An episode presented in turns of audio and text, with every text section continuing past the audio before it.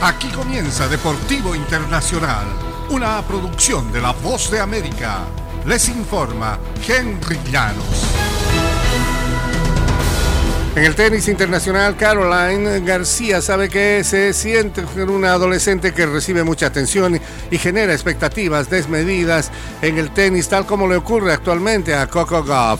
Hay una diferencia, García se ha convertido en una sensación de la noche a la mañana hace más de una década gracias a una actuación notable en un gran escenario y mucho antes de lograr lo que Goff ha obtenido ya.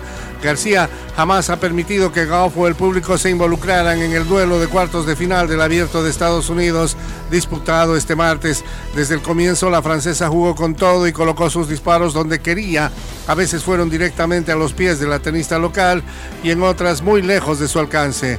Goff, de apenas 18 años, ha tenido éxitos tempranos en su carrera. En contraste, el viaje ha sido largo para García, quien disputará su primera semifinal de un Grand Slam a los 28 años.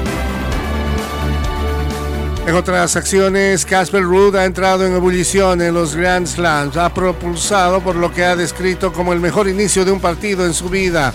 Ruud ha despachado el martes 6-1, 6-4, 7-6 a Mateo Berretini y alcanzó por primera vez la semifinal del Abierto de Estados Unidos. En esa instancia, el noruego chocará con Karen Kachanov quien dio cuenta de Nick Kyrgios por 7-5, 4-6, 7-5, 6-7, 6-4 en un partido que terminó alrededor de la una de la madrugada de este miércoles.